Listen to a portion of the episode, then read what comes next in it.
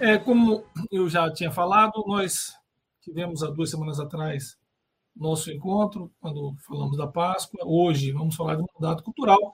E esse encontro de hoje é uma prévia do que nós, de um projeto que nós estamos ainda preparando. Eu achei que ia ser simples e fácil, a gente ia conduzir de uma maneira que a gente já estivesse nele, que é o Pense Biblicamente, que fala de cosmovisão, que fala de mandato cultural, que fala de mandato social, enfim, que abrange cosmovisão cristã. E essa, esse nosso encontro hoje é uma meditação a respeito do que é básico, fundamental, para a gente começar o Pense Biblicamente, que tem a ver diretamente com o cristão no mundo.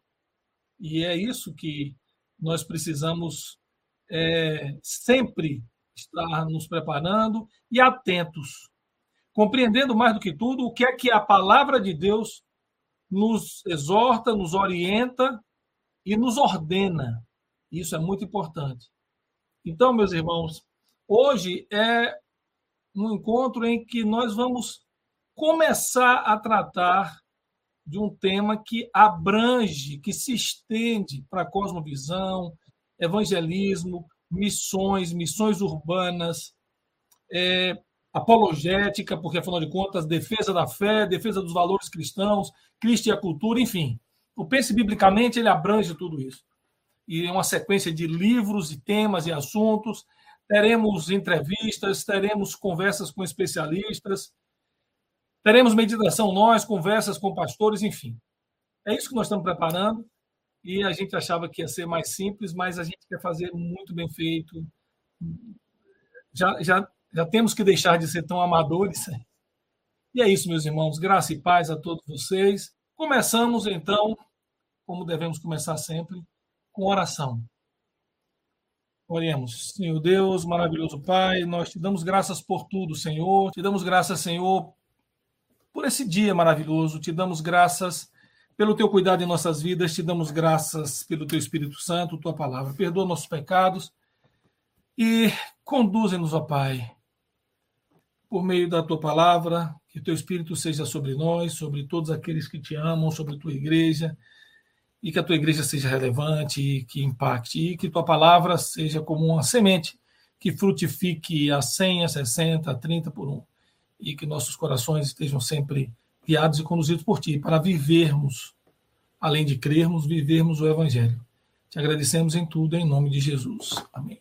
A gente começa sempre com a palavra do Senhor. E vamos ler Gênesis capítulo 1, verso 28. Diz assim a palavra do Senhor: Deus os abençoou e lhes disse: Sede fecundos, multiplicai-vos, enchei a terra e sujeitai-a, dominai sobre os peixes do mar, sobre as aves dos céus e sobre todo animal que rasteja pela terra. E disse Deus ainda: Eis que vos tenho dado todas as ervas que dão semente e se acham na superfície, de toda a terra e de todas as árvores que há fruto que dê semente. Isso vos será para mantimento. E também fala de todos os animais da terra e todas as aves do céu, todos os répteis da terra, que há fôlego de vida, toda a erva verde lhe será para mantimento. E assim fez viu Deus tudo, quanto tudo fizera, e eis que era bom, muito bom, houve tarde de manhã e o sexto dia. Nós precisamos, sempre que olhamos para o Gênesis, fazer a pergunta que nós fazemos sempre, já fazíamos, e hoje a gente tem essas respostas de uma maneira é, mais tranquila para nós, depois que conhecemos a Cristo, nós é, respondemos isso com mais tranquilidade. A pergunta é: qual o propósito da minha vida aqui? E aí todos nós vamos responder que o nosso propósito é servir a Deus, etc. E, e, é, e é disso que a gente vai falar hoje, vai começar a falar. É sobre sentido, significado e propósito de vida. E, claro, como o tema diz, e o mandato cultural é exatamente essa aliança, esse mandato, esse pacto que Deus faz com o homem na criação. Nós vamos tratar especificamente do plano principal de Deus para a humanidade e para toda a criação. Vamos falar do mandato cultural e vamos falar de como isso afeta diretamente a humanidade, o homem como vice-regente do rei, os indivíduos, as comunidades e as nações. Veja, nós conhecemos a história, nós não vamos aqui passar ponto a ponto. Mas eu queria, antes de falar do mandato, falar de algo que eu aprendi recentemente. Quer dizer, eu conhecia as palavras, conhecia os significados, mas eu vi isso aplicado à questão do mandato cultural. E nós vamos voltar à palavra de Deus e vamos observar três palavras. A primeira palavra é a palavra façamos, quando Deus, triuno, Pai, Filho e Espírito Santo, decidem a respeito da criação do homem. A palavra é asa, que significa fabricar, manufaturar, fazer no sentido de você ter um projeto e um plano para formatar algo, para efetuar uma ação, ou um projeto, ou algo que você deva fazer, ou fabricar, ou produzir. A segunda palavra, que aí a gente tem que olhar né, com muito cuidado, é que Deus cria o homem. Então, veja só, e Deus criou Deus, pois o homem. Homem e mulher os criou. E a palavra aqui é barar, que tem a ver com moldar, criar no sentido não só de você dar uma forma, não, mas mais do que tudo de trazer a existência. Trazer a existência.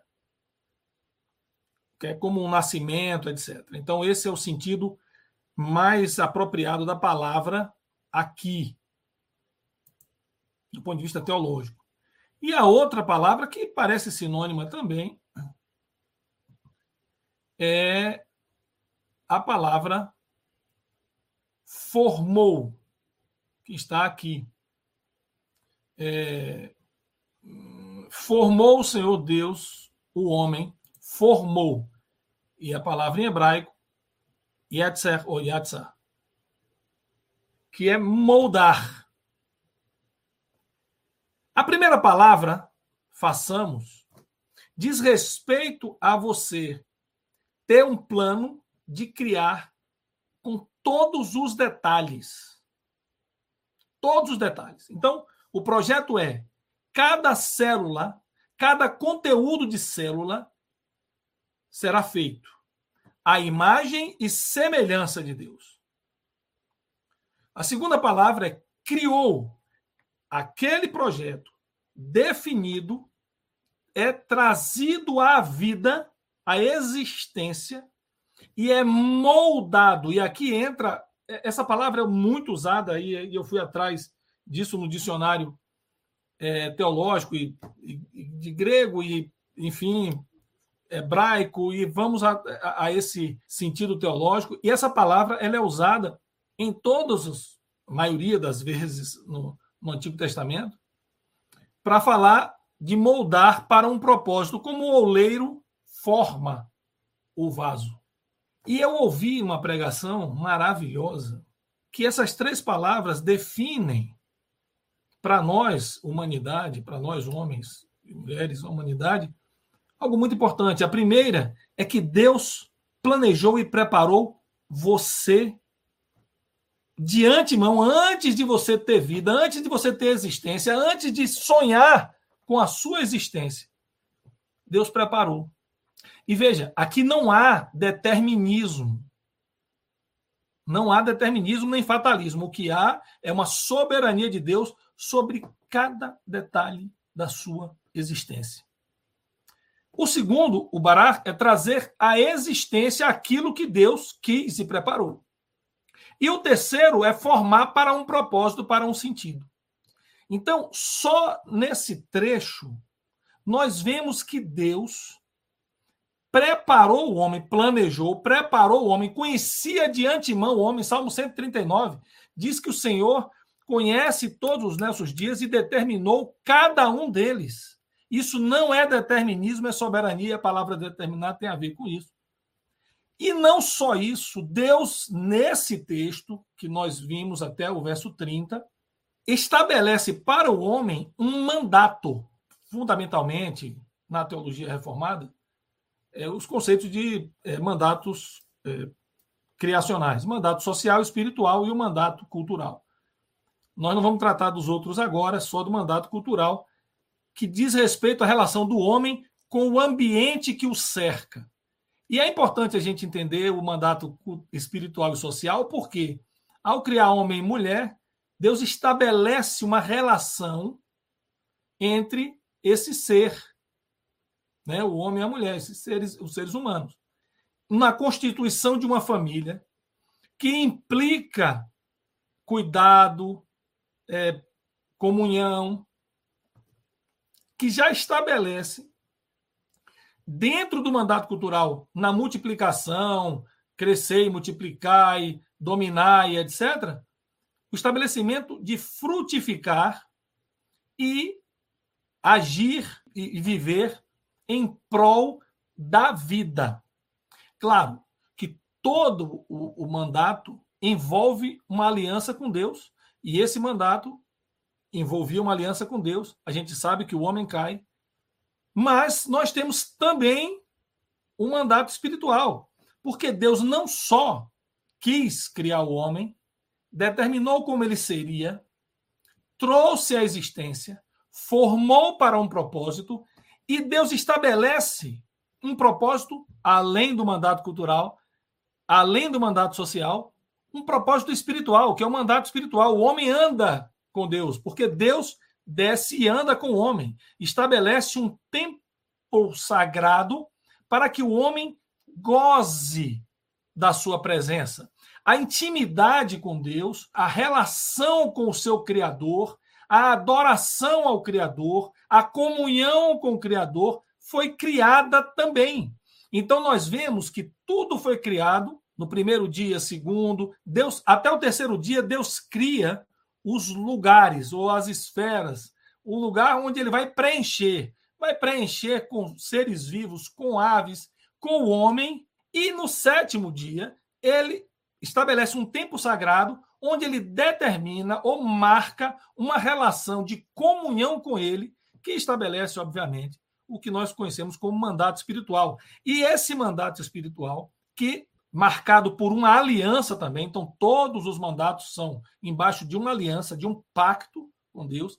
E isso não tem a ver apenas com a teologia pactual para aqueles que estudam teologia, mas tem a ver com uma aliança de Deus com o homem, ainda que a palavra berit, a palavra aliança não esteja presente aqui ainda, mas nós temos todos os elementos de uma aliança. Nós temos duas partes, nós temos as, as regras, nós temos as exigências, etc. E nós vamos ficar naquele que é o mandato que estabelece para o homem uma vice-regência ou corregência da natureza. Note, o homem foi colocado sobre para dominar, para cuidar, para subjugar, no sentido de ter o domínio de todas as coisas que foram criadas. Nós temos aqui algo que não é só intensivo no sentido de apontar para algo que o homem deveria fazer, mas é também extensivo. Nós temos aqui esse mandato que estabelece para o homem uma função.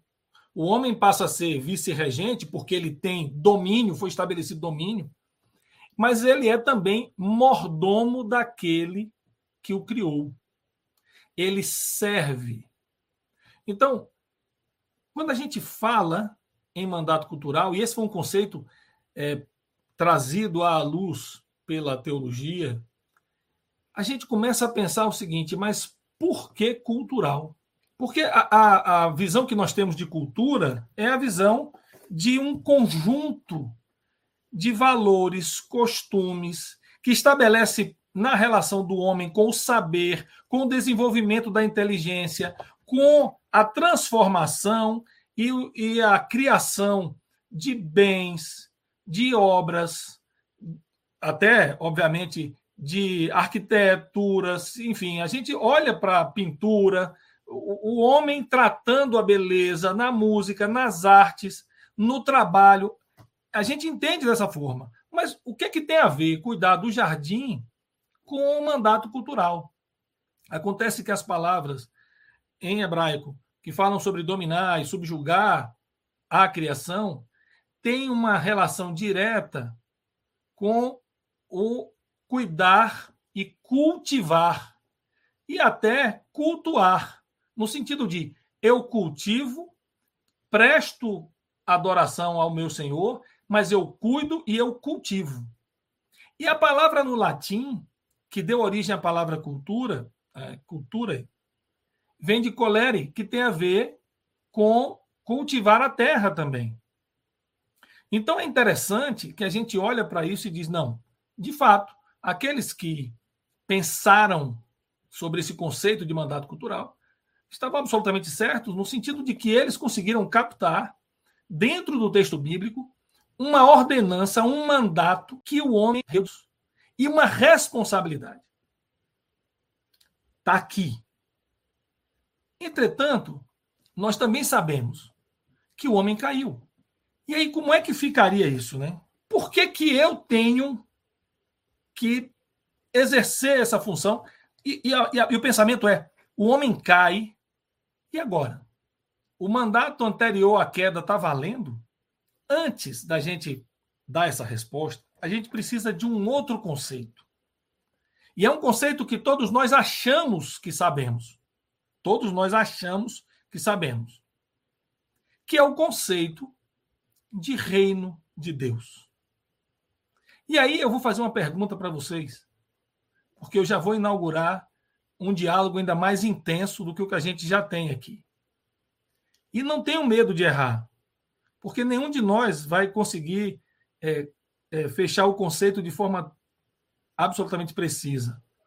Mas a gente se aproxima. Eu sei que todos nós nos aproximamos. Esse é o outro conceito importante para que a gente comece a caminhar na resposta, na urgência e responsabilidade de nós aqui agora, no século 21, que nós temos com esse mandato que foi estabelecido por Deus na criação. Reino de Deus. Como é que vocês entendem reino de Deus? Podem responder. Eu vou dizer o que eu aprendi, que aí eu fui pesquisar também. o reino de Deus, a gente pode é, usar analogias, a gente pode dizer, não, o reino de Deus é, é o lugar onde Deus é, domina, é, o reino de Deus ainda está por vir, o reino de Deus é o estabelecimento de uma paz é, eterna na volta do Senhor Jesus, o reino de Deus já veio, o reino de Deus é futuro, o reino de Deus ainda existe. Nós estamos entre o já e o ainda não. Então, essa é uma discussão enorme. Mas, se nós pensarmos no reino a partir do que nós temos no relato de Gênesis e em outras passagens bíblicas, mas eu vou ficar focado aqui, nós podemos dizer que o reino de Deus é toda a soberania de Deus e domínio em ação através do universo e que também diz respeito à justiça e salvação. Esse foi um conceito que eu eu resumi a partir das passagens bíblicas e os irmãos podem olhar várias passagens quando Deus fala e que ele é soberano e quando Jesus diz que ele cura, que ele tem poder. Mais uma coisa interessantíssima, quando ele diz que o pai dele trabalha até aquele momento, ou seja, Deus continua atuando, e o trabalho aqui não é uma mera, não é um mero exercício de uma ação, mas uma ação mantenedora do universo, curadora, mantenedora da vida, sustentadora de todo o universo e de toda a vida existente e de tudo que foi criado. Eu já falei isso aqui, vou repetir, eu não lembro bem o nome do, do teólogo que disse. É, o reino de Deus é difícil explicar porque somos limitados, é verdade. Então a gente só tem que, a gente só tem como responder, irmã Claudete, se a gente olhar para o reino de Deus, porque se é reino, tem um rei. Se é rei, é soberano. E é soberano sobre o quê? E essa soberania é exercida todo o tempo, vai começar ainda, já começou, terminou, não vai terminar. E quando a gente olha na palavra de Deus, a gente vê que Deus é soberano desde sempre, em todo o tempo. E quando o Senhor Jesus disse que o reino de Deus já havia chegado, é que ele, como representação, imagem plena do Deus vivo encarnado, o Filho encarnado, ele já trazia a mensagem de que todo o plano de Deus, desde o seu começo, estava sendo cumprido de uma vez por todas. Então nós precisamos entender isso. É de que essa é a, a, a visão de reino, que tem a ver com soberania. Que tem a ver com soberania. E uma soberania plena, absoluta e em ação. Não apenas uma soberania é, pontual, esporádica, não, em ação todo o tempo, o tempo todo, sobre todas as coisas. E isso também aponta para salvação e justiça. É, o Marcos também colocou aqui, creio que o reino é um pouco deslocado. É mais fácil ver um Deus de amor sentado à cabeceira da mesa, como um pai que orienta e ama seus filhos. Sim, também, também, também. A questão, e, e aí, Marcos, é, eu entendo o seu olhar, mas pense o seguinte: um pai à cabeceira da mesa, mas por que na cabeceira? E por que que o pai orienta e ama seus filhos? Ele tem domínio e dever sobre a casa, de proteção, de manutenção da vida, e naquele momento e, soberano não tem a ver com ditador, com tirano. Soberano é aquele que rege, que cuida, que gere, que administra, que mantém, que domina no sentido de conduzir. Não tem tirania nisso, entendeu? Esse é um conceito que a gente às vezes fica, é, por conta, claro, da história decaída do homem, nós é, resistimos um pouco a ideia de soberania de Deus, mas ele é soberano, ele é Senhor. E a cabeceira representa muito bem isso. A cabeceira é o lugar do Senhor, do provedor, do que põe a comida à mesa, daquele que é Senhor e protetor de toda a vida. É, é legal isso, mas eu achei muito bom você ter colocado isso, porque ao mesmo tempo que nós olhamos para Deus, na sua soberania e reinado, nós olhamos para ele com um plano para o homem. E um plano que envolve misericórdia, graça e amor. Então veja bem, o homem cai. E o que fazer? Bom, o que a gente precisa entender é que entre o reino e o mandato há aquele que está ordenado a seguir o mandato. Então, é, a relação entre reino e o mandato cultural repousa na ordem criada para o mundo. Quer dizer, Deus ordena o mundo, coordena, conduz. Né? É o domínio de Deus sobre as pessoas e sobre o mundo, tanto no presente como no futuro. Exatamente, irmã Claudete, exatamente.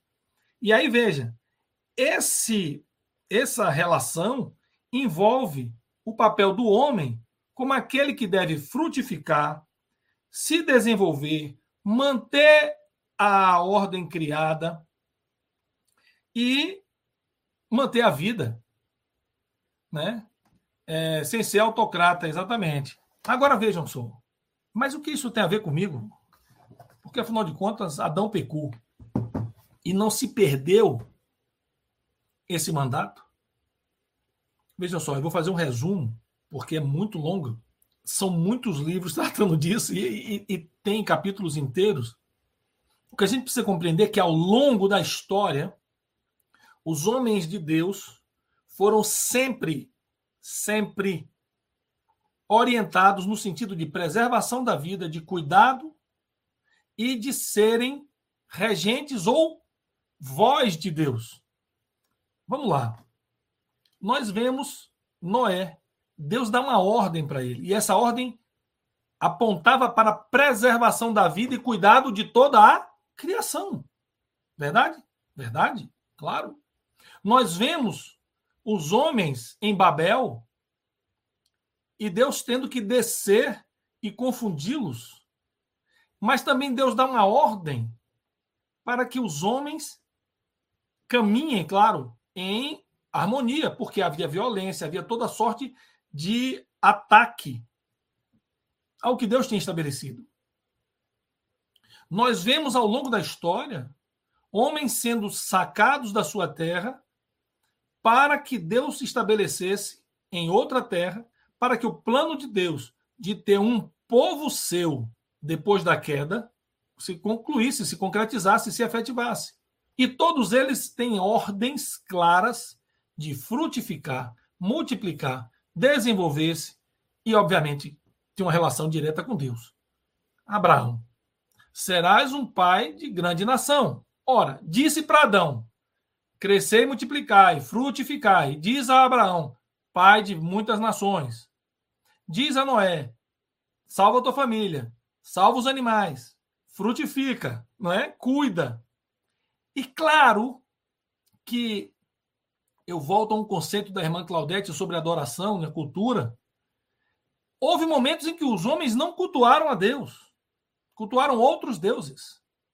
Mas sempre havia aqueles que Deus trazia para cultuá-lo e para falar da vida, do plano de Deus e contra o caos que se estabeleceu após a queda. Então o mandato foi mantido por Deus, não foi revogado. Vocês poderiam dizer, ah, pastor, bastava dizer que não foi revogado. É verdade, mas eu quis dar alguns exemplos para a gente entender a linha que liga tudo isso até chegar até nós. Sim, mas antes, muito antes de nós, chega Cristo. E vejam bem, a queda, ela traz o caos, a morte e o pecado.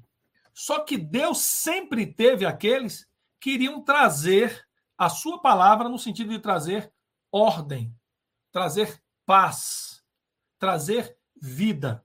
Mas até aqui, nós precisamos entender que Deus ele vai trazer vida sempre. E o propósito de Deus, o plano de Deus, o plano maior, nunca foi é, jogado fora. Romanos 8, 19. Vamos lá?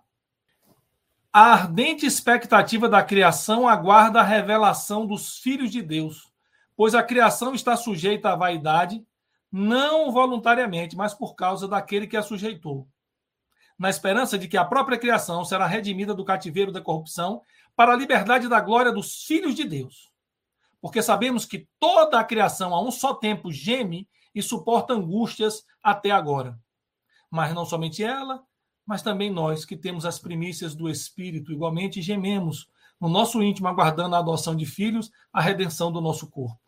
E a gente olha e diz assim: então, sempre houve o projeto de Deus para uma criação harmoniosa, com vida, o homem gerindo a criação, porque o pecado entra por um homem que leva o caos a toda a criação, porque ele era corregente. A pergunta é: mas isso traz destruição plena na criação? A queda destruiu tudo da criação? A resposta é não. Nós ainda, mesmo que de forma embaçada e distorcida, nós ainda temos a imagem de Deus. A criação ainda guarda uma beleza extraordinária. O céu, as aves, os mares, os rios, nós ainda guardamos a imagem de Deus, e é muito claro no texto de Tiago, quando ele diz que nós não devemos mentir para os irmãos, porque somos imagem de Deus. E o fato de Deus ter descido até nós, em seu Filho, encarnado, morrido em nosso lugar e estabelecido essa paz, essa remissão, essa redenção. Então veja, Deus estabelece em Cristo Jesus aquele plano, restabelece no sentido de faz com que ele se efetive, aquele plano de, de ter o homem diante dele todo o tempo, regendo ou corregendo, ou sendo vice-regente da criação. Nesse ponto, vocês me perguntam, pastor, mas o que isso tem a ver com a cultura desse mundo? É aqui que entra o nosso papel. No mundo decaído, tudo que foi produzido não foi produzido somente para o mal, ainda que os homens sejam maus. Exemplo: não se descobriu a penicilina para o mal. Obviamente que não. Não se descobriu curas, remédios. Não podemos dizer que uma obra de um Rembrandt, Michelangelo, é uma obra medonha. Não podemos dizer isso.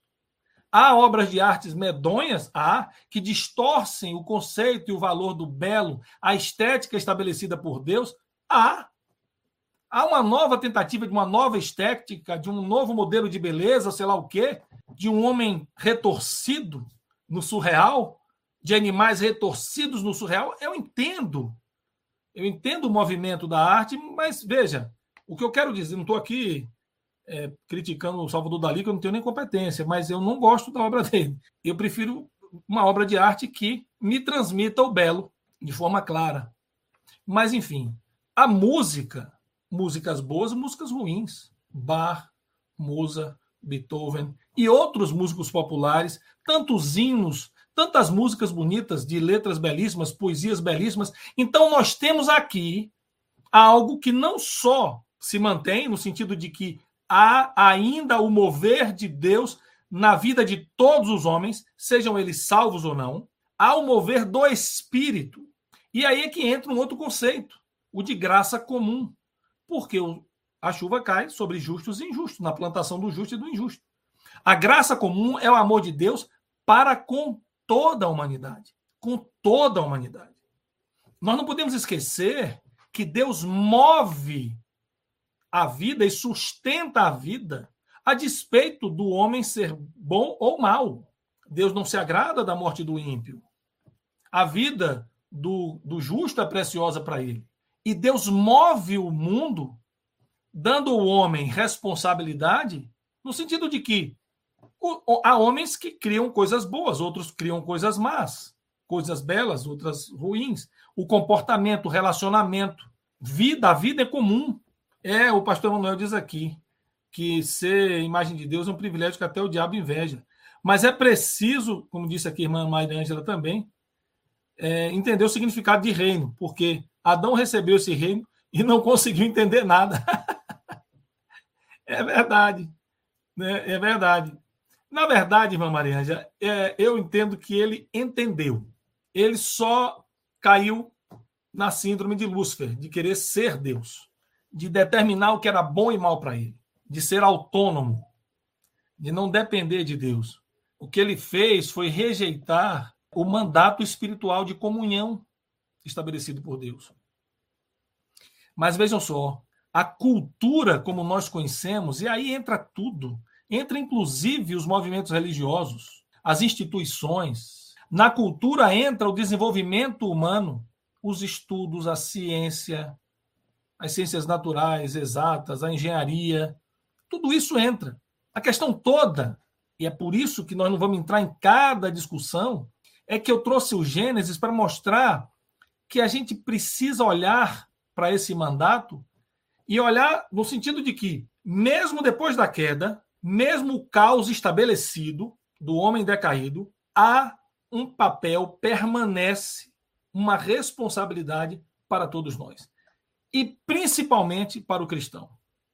Porque o outro que não é, que não crê em Cristo, que não pertence a ele, não tem nem disposição, nem vontade, nem sentido para buscar o que Deus estabeleceu. Nós não vamos discutir hoje sobre isso. Generosidade ou justiça social? O que, que a Bíblia trata? Generosidade ou justiça social? Redenção ou uma sociedade perfeita de homens que, depois de passarem por todo um processo revolucionário, vão encontrar uma sociedade, vão fazer uma sociedade sem Deus, em que não há Estado. E eu estou falando do comunismo. Não é disso que vamos tratar hoje. Mas note que o homem está sempre tentando trazer uma solução que é dele, esquecendo-se de Deus. E o que a gente precisa entender como cristãos é que Deus já entregou para a gente o que a gente deve fazer, já nos dotou com esse conhecimento. e com o olhar que devemos buscar olhar as coisas a partir da Bíblia. O pensar e refletir a vida à luz da verdade, dos valores, da ética de Deus. É, vou ficar com justiça e redenção. Exatamente, irmã Mariângela. Justiça e redenção. Nós somos esses que devemos anunciar essa justiça e redenção. Exatamente. E aí é que, por isso eu falei em urgência e responsabilidade. Por quê? Porque é urgente que nós assumamos esse papel que nos foi dado, essa responsabilidade, essa ordem. Milhares de pessoas morrem por dia sem Cristo. Eu não estou aqui dizendo que a gente tem que sair louco pregando o evangelho. Mas eu estou dizendo que nós fomos instruídos pelo Senhor Deus a impactar as vidas que foram colocadas primeiro em nossas mãos, depois aqueles que se relacionam conosco, depois a sociedade ou a comunidade em que vivemos e impactar as nações.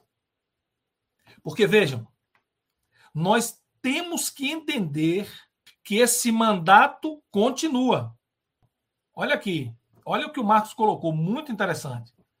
Uma coisa ficou clara: Deus nos deu a tarefa de cuidar de um mundo de toda a sua diversidade biológica que ele criou. Como estamos indo, pastor? Muito mal, irmão Marcos.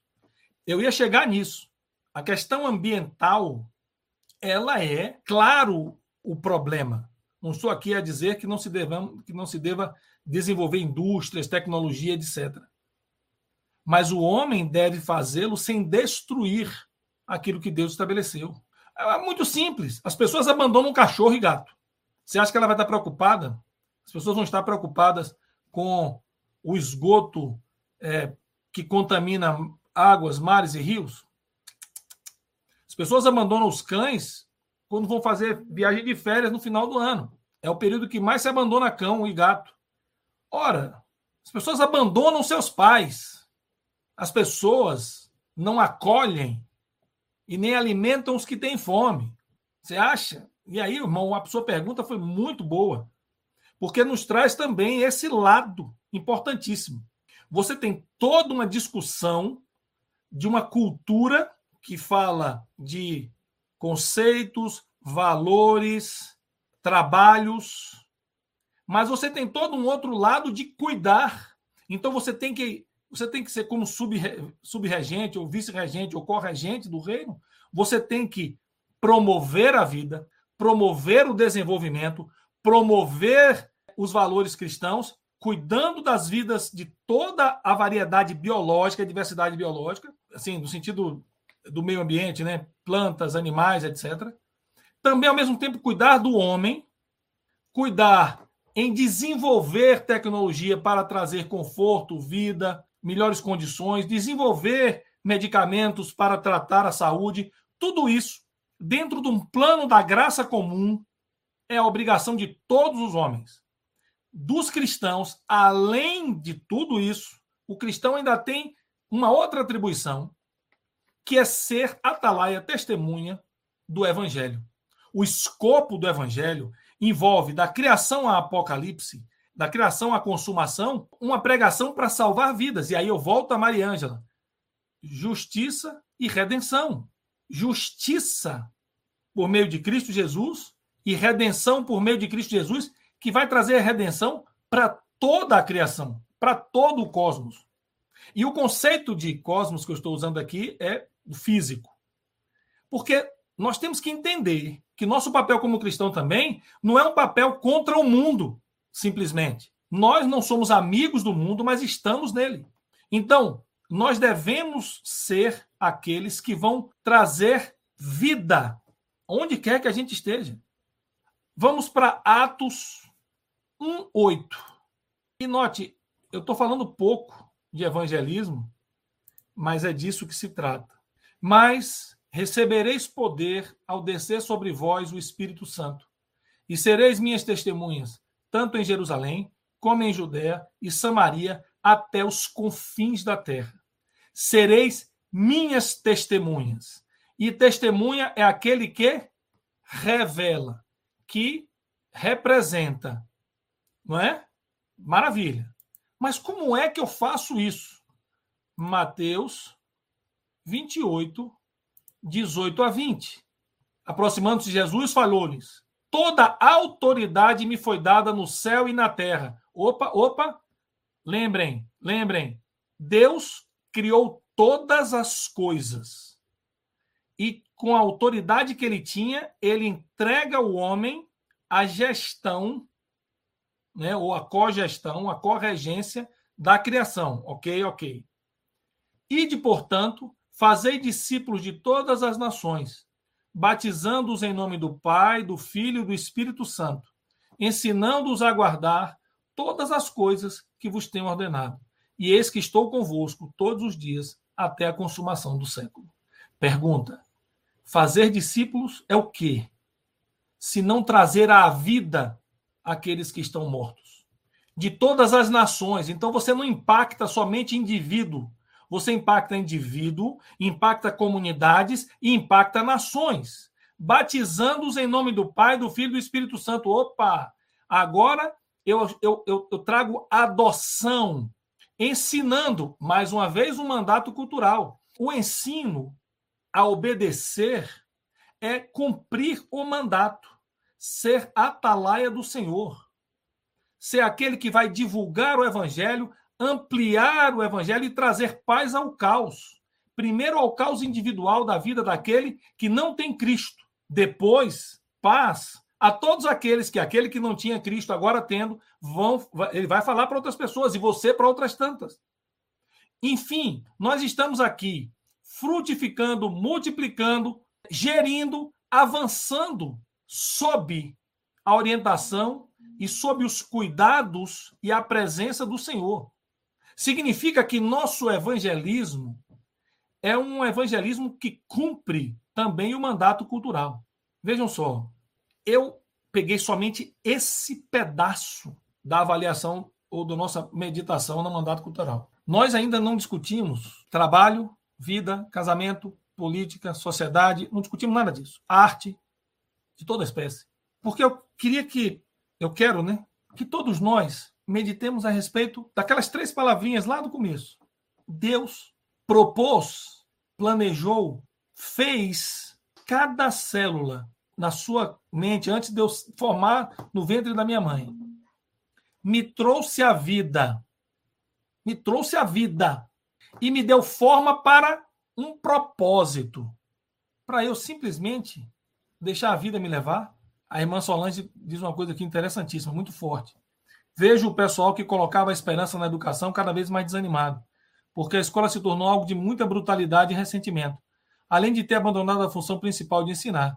Sem contar que os crimes que afetam ou matam uma maior quantidade de pessoas são cometidos por homens muito instruídos e ou poderosos. Exato. Essa é a questão. E é por isso que nós estamos no mundo. Porque nós estamos no mundo para trazer exatamente a mensagem da paz, impactando indivíduos, impactando famílias, impactando comunidade, sociedade, impactando nações. Tudo a partir de algo que Deus fez e é o plano de Deus. Na consumação, todas as coisas vão se refazer, mas enquanto não ocorre, o nosso papel é trazer ordem dentro do microcosmos que a gente vive. É uma obrigação de todo cristão. Evangelismo não é cooptar pessoas para pensarem iguais a mim. Elas vão pensar igual a mim, não, tudo bem. Não se trata disso. Não se trata disso. Nós estamos é cumprindo o um mandato para que pessoas que vivem no caos, na escuridão e na morte e na violência possam ter vida. É disso que se trata. É disso que se trata justiça e redenção, vou repetir aqui, de um culto a Deus, de adoração, usando a figura do pai na cabeceira, do Marco Souza. Nós precisamos ter comunhão com Deus, nosso Pai. E como família, sermos imitadores de Cristo, que é a primícia dos que dormem. E aí é um ponto importantíssimo, muito relevante. A ressurreição mostra e aponta que o grande plano de Deus já está feito e executado nele. Nós ainda não vemos. Nós ainda não vemos. Mas qual é o nosso papel enquanto tudo isso não se realiza?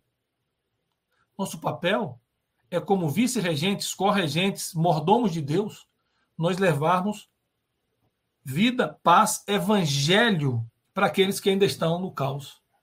Nós, impactando indivíduos, comunidades, vamos impactar nações. Veja, não não está aqui nessa minha visão nenhum triunfalismo, porque eu sei que nem todos vão se converter. A Bíblia diz que muitos são chamados e poucos os escolhidos. Eu sei que o homem, né, a maioria, não vai ser salvo. Eu sei disso. Então, eu já falei isso aqui uma outra vez, não é um evangelismo triunfalista, nem utópico, mas a, a certeza de que nós vamos encontrar e alcançar pessoas que vão sair das trevas, não pelo meu trabalho, mas Deus me usando, o Espírito Santo vai tocar, porque Deus também determinou a forma como essas pessoas devem crer. E essas pessoas devem crer ouvindo a palavra, porque a fé vem pelo ouvir a palavra de, ouvir a palavra de Deus. E nós precisamos agir exatamente nisso. E, exatamente, a, e a irmã Maria coloca que o homem não aceita a soberania de Deus. Não, essa é a parte mais doída. Essa é a parte mais doída. Vou falar um, brevemente aqui, a gente vai tratar isso mais, mais adiante. As pessoas rejeitam predestinação porque acham que predestinação é determinismo e fatalismo. Mas não. É, predestinação é aquilo que Deus faz quando forma o homem para um fim para um destino, com um sentido. Agora, aqueles que são salvos não são salvos por eleição, por escolha dele, isso a Bíblia também não revela porque ele escolhe, como ele escolhe, mas ele escolhe. Agora, o que é que nós vamos fazer? Eu sei quem são os escolhidos? Não, não sei. Vou ter que pregar para todo mundo. Porque eu sei que pessoas estão morrendo sem Cristo. E a mim foi ordenado pregar o Evangelho. Ser testemunha até os confins da terra. Porque desde o mandato cultural para cuidar de toda a criação, até, inclusive, principalmente, cuidar de vidas, eu tenho que cumprir isso. É, e a irmã Claudete coloca uma coisa aqui importante. Se formos evangelizar sem termos um bom testemunho, não alcançamos nem nosso vizinho. Quanto mais os povos e nações. Então devemos preparar para levar a palavra e Espírito Santo é quem faz a obra. Verdade. Verdade. O mandato cultural é a aliança, o pacto, em que nós atuamos na criação para promover vida, crescimento e paz. Justiça, claro também. Justiça e redenção, né? Justiça e redenção. Olhar para esse mandato cultural inicialmente assim nos fortalece para que quando a gente enfrente a guerra cultural, aí sim, conceitos, valores, e toda a perseguição ao cristianismo, nós possamos entender o que é que nós estamos fazendo nessa guerra. E quem é que luta conosco? Quem está conosco até os confins da terra e quem é que está conosco até a consumação do século. Precisamos entender quem somos, porque somos uma obra de Deus. Decaídos, imagem distorcida, mas chamados, regenerados, recriados em Cristo Jesus para as boas obras, as quais ele preparou para que andássemos nelas. Deus prepara o Éden e toda a criação para Adão cuidar. Adão cai. Eu vou dar um salto. E agora, recriados em Cristo Jesus, somos informados que vamos andar nas boas obras que Deus preparou de antemão para nós. Nesse momento que nós estamos discutindo, né, dentro desse quadrado que eu tracei, significa avançar para trazer paz e levar, levar evangelho e trazer paz para as vidas. Vamos conversar a respeito de outras questões? Com certeza. Qual o papel do homem em relação ao cuidado com a natureza? Ou na política, no trabalho, no casamento, dentro do mandato social, como é que eu exerço o mandato cultural? E em todos os mandatos, em, em, toda a minha vida, como é que o mandato espiritual de comunhão, de presença com Deus, de estar diante com Deus, de andar com Deus, se estabelece. Porque nada disso se realiza sem que Deus esteja conosco. Afinal de contas, quando Jesus disse, e eis que estarei convosco até a consumação do século, ele está dizendo, vocês vão andar diante de mim. Eu estou muito repetitivo nisso. Eu preguei semana passada a respeito de uma vida diante de Deus. E hoje eu volto para falar do mandato cultural e dizer não há mandato cultural se não for também uma vida diante de Deus. E a irmã Claudete me lembrou sobre o testemunho. É disso que se trata. Esse é o começo de uma caminhada que vamos fazer juntos esse ano, se Deus quiser, no nossa série Pense Biblicamente. E eu espero que todos possam refletir. E eu quero deixar aqui para vocês duas perguntas que foram feitas a mim inicialmente. E eu vou deixar para vocês. Tá? É, são duas perguntas tranquilas. Bem tranquilas. Primeira, como você entende que o mandato cultural, esse conceito, essa ordem de Deus para cuidar, como é que isso afeta sua vida? Como é que isso afeta? Como é que isso move você no sentido de conduzir a sua vida para com responsabilidade para a plenitude do que Deus mandou? Essa é a primeira pergunta. Como é que isso, como é que isso impacta você? E o segundo, eu quero para refletir, não precisa responder agora. Como é que esse conceito, esse pacto que se estende e ele é extensivo até a grande comissão, ou renovado, como é que essa, essa responsabilidade vai afetar você no seu caminhar para alcançar e afetar outros, ensinar, disseminar os princípios e valores bíblicos. É isso que eu espero que vocês reflitam. Como é que isso me afeta, afeta cada um de nós, a vocês, e como é que isso vai afetar outras vidas que vocês vão entrar em contato, obviamente, porque Deus vai colocar. Era isso. Espero que a oração que vamos fazer agora seja a oração de todos nós. Tá bom? Senhor Deus, maravilhoso Pai, graças te damos por tudo, Senhor Deus. Ó oh, Senhor Deus, conduz as nossas vidas, enche-nos com teu Espírito Santo, para que possamos cumprir a grande comissão, realizando o Senhor e obedecendo ao mandato cultural, para que possamos ser instrumentos nas tuas mãos para impactar vidas, comunidades e nações. Como o teu povo, como testemunhas tuas. Que o Senhor esteja presente, porque acreditamos na tua promessa, porque o Senhor não mente e vai estar conosco. Que o Senhor esteja conosco em tudo em nossas vidas. E que nossa vida reflita a obediência o amor e a adoração e a comunhão que temos contigo. É o que peço e já agradeço, em nome de Jesus. Amém. Deus abençoe, meus irmãos.